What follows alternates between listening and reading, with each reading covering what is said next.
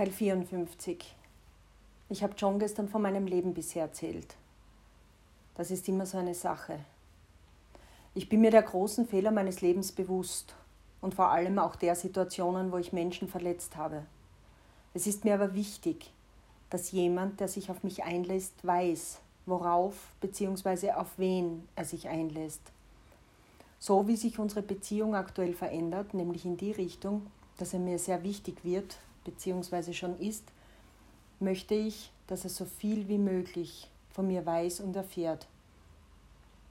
Sollte ihn dann doch etwas abschrecken und er sich gegen mich entscheiden, dann würde das jetzt passieren, solange mein Herz noch einigermaßen heil bleiben würde, wenn er ginge. Nun, was gab es denn von mir zu erzählen?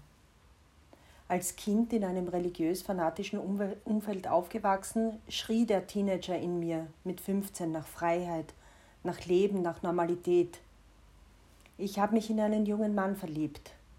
Meine Mutter drehte völlig durch, schrie, dass er mich fallen lassen würde, hätte er mich bloß einmal gehabt. Ich war 16, als es völlig eskalierte und sie mich rauswarf.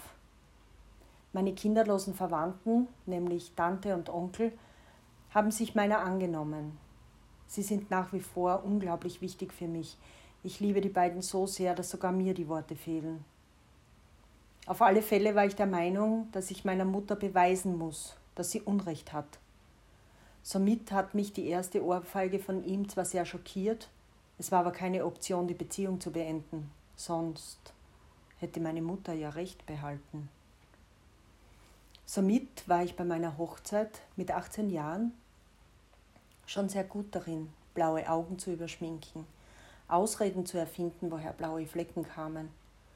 Und ich war sehr gut darin, überzeugend, immer mit einem Lachen. Als ich 19 war, haben wir eine Eigentumswohnung gekauft. Als mich im Krankenhaus die Hebamme nach meinem Alter gefragt hat, habe ich geantwortet, ich bin heute 20. Mit 22 habe ich schließlich alles geändert. Ich habe mich beruflich umorientiert und meinen Mann verlassen. Um dies tatsächlich zu schaffen, denn so leicht ließ er etwas, das ihm gehörte, nicht los, habe ich mich auf eine Affäre mit einem anderen Mann eingelassen. Meine Logik damals war, wenn ich nie wieder mit ihm, meinem Mann, schlafe, habe ich ihn auch nicht betrogen. Da ich ihn nicht betrügen wollte, sondern verlassen, schien mir das eine gute und sichere Option den Plan wirklich umzusetzen. Und ich habe es auch gemacht.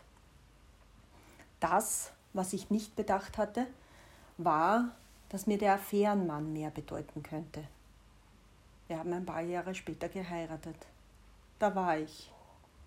Vom religiösen Käfig in der Kindheit und Jugend in einem Käfig voller Kontrolle, Eifersucht und häuslicher Gewalt war ich wieder in einer festen Beziehung diesmal mit einem liebevollen guten Mann und hatte bald einen Ring am Finger, weil ich unbedingt die Frau für ihn sein wollte, die, die er über alles liebte, die, mit der er den Rest seines Lebens verbringen wollte.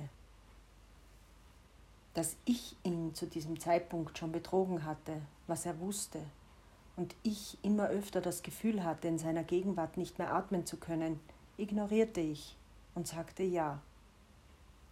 Die Ehe hielt eineinhalb Jahre und ich hinterließ einen kaputten Mann, einen, dessen Herz in Trümmern lag. Der trank, um den Schmerz zu betäuben und zum ersten Mal in seinem Erwachsenenleben weinte. Wenn ich dies erzähle, schnürt es mir den Hals zu. Ich habe das Gefühl, eine eisige Hand umschließt mein Herz. Es tut mir so unglaublich leid dass ich ihm das alles angetan habe. Nach dieser Trennung war ich zum ersten Mal in meinem Leben allein. Allein im Sinn von einer Beziehung oder jemanden, der mir gesagt hätte, was ich tun oder lassen soll. Denn mein älteres Kind war bereits länger Teil meines Lebens. Es ging bereits in die Schule und hatte begonnen, einen zeitlich sehr aufwendigen Sport zu betreiben. Was für mich hieß, dreimal die Woche Taxidienst zum Training an sehr vielen Wochenenden Fahrten zu diversen Wettkämpfen. Der Sport hat unser Leben bestimmt, Mein Kind war erfolgreich und ich stolz. Ich hatte ein paar Begegnungen mit Männern, die manche Spuren in meinem Leben hinterlassen haben.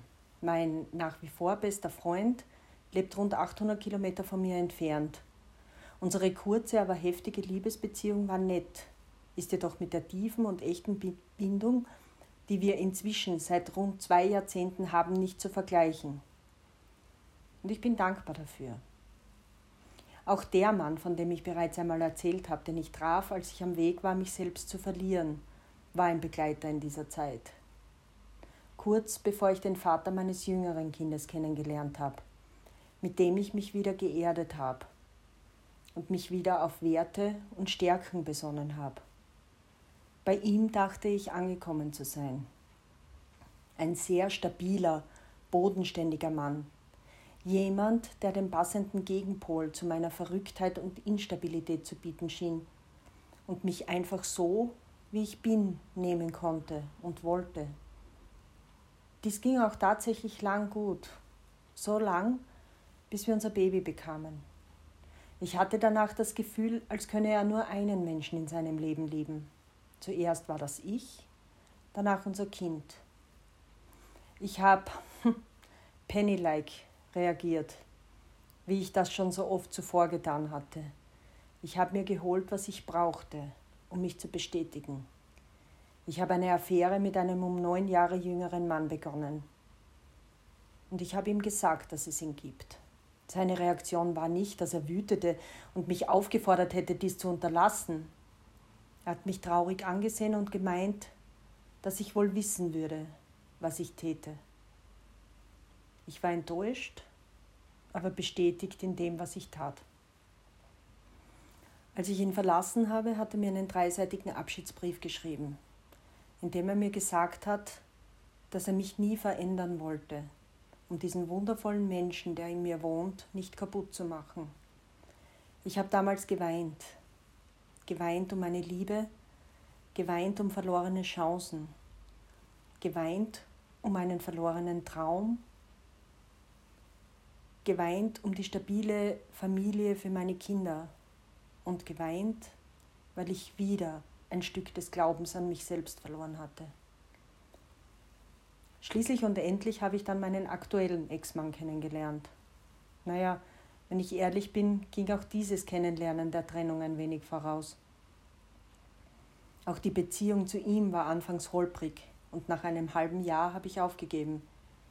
Jedoch nicht aus den üblichen Gründen, hier war etwas passiert, das mir völlig den Boden unter den Füßen weggezogen hatte, wofür weder er noch ich tatsächlich etwas konnten, was es mir aber einige Zeit unmöglich gemacht hatte, seine Gegenwart zu ertragen. Nach einem weiteren halben Jahr war dann seine Gegenwart nicht nur wieder erträglich, sondern ich habe mich danach gesehnt. Nicht einmal ein Jahr nachdem wir wieder zusammengekommen sind, haben wir wieder geheiratet. Heimlich, an einem Donnerstag uns das Eheversprechen in einem Heißluftballon gegeben. Es war authentisch und echt schön und romantisch. Ich war glücklich und hatte das Gefühl, endlich endgültig angekommen zu sein. Dies hat zehn Jahre gedauert und ich habe, wie schon in einem Beitrag zuvor erwähnt, das Ende nicht kommen sehen. Und da stand ich, zu Beginn des Jahres 2018. 46 Jahre alt, zwei Kinder, zwei Jobs.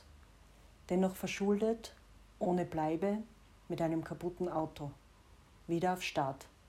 Wieder alles neu. Keine wirkliche Perspektive, aber mit einem Lächeln, nachdem ich mir die Tränen weggewischt hatte. Weil ich das Leben liebe und weiß, dass immer alles so kommt, wie es gut für mich ist. Ich muss die Abzweigungen des Lebens nicht immer verstehen. Ich muss nicht immer verstehen, warum irgendetwas genau so passiert, wie es eben passiert. Irgendwann lichtet sich der Schleier. Irgendwann kommt ein großes Aha und das Puzzle fügt sich zu einem Bild. So musste ich auch meine Liebe kennenlernen, um so zu lieben, wie ich es tat, und um viel über mich zu lernen um Abbitte zu leisten und die Scham und die Reue ob der gebrochenen Herzen, die ich selber hinterlassen habe, zu spüren und mir selbst einzugestehen. So stehe ich hier und erzähle die Geschichte einer Frau, die einiges erlebt hat. Gutes wie nicht so Gutes. Rückblickend würde ich aber alles gleich machen, weil ich genau diese Frau sein will, mit all den Narben und jeder Falte des Lachens, weil jedes Erlebnis, jede Erfahrung mich zu der gemacht haben, die ich heute bin. Und John er hat leise und aufmerksam zugehört, als ich ihm einen Teil meiner Geschichte gestern erzählt habe. Ich wusste nicht genau, was er dabei empfindet, wie er über die untreue Frau denkt, die ich lange Zeit war. Man sagt ja, dass man solche Gewohnheiten nicht ablegen kann. Kann man nicht? Die zehn Jahre an der Seite meines letzten Ehemannes war ich treu und hatte auch nicht das Bedürfnis, dies zu ändern. John und ich gingen heute früh beide zur Arbeit. Im Laufe des Vormittags habe ich eine WhatsApp bekommen, in der er mir gesagt hat, dass der gestrige Abend und die gemeinsame Nacht wunderschön waren. Am Freitag wollen wir gemeinsam auf einen Berg gehen. Für mich ein Berg, für ihn wohl ein Hügel. Meinen Einwand, dass ich dahin ewig brauche, tat er mit dem Einwand, dass wir gemeinsame Qualitätsfreizeit erleben wollen und nicht auf der Flucht sind, ab. Es klingt nicht, als hätte ihn mein Outing schockiert oder ihn auf die Idee gebracht, sich von mir lösen zu wollen. Vielleicht kann ich es mir leisten, mein Herz doch noch ein wenig mehr zu öffnen. Ich glaube, bei ihm ist es tatsächlich in guten Händen.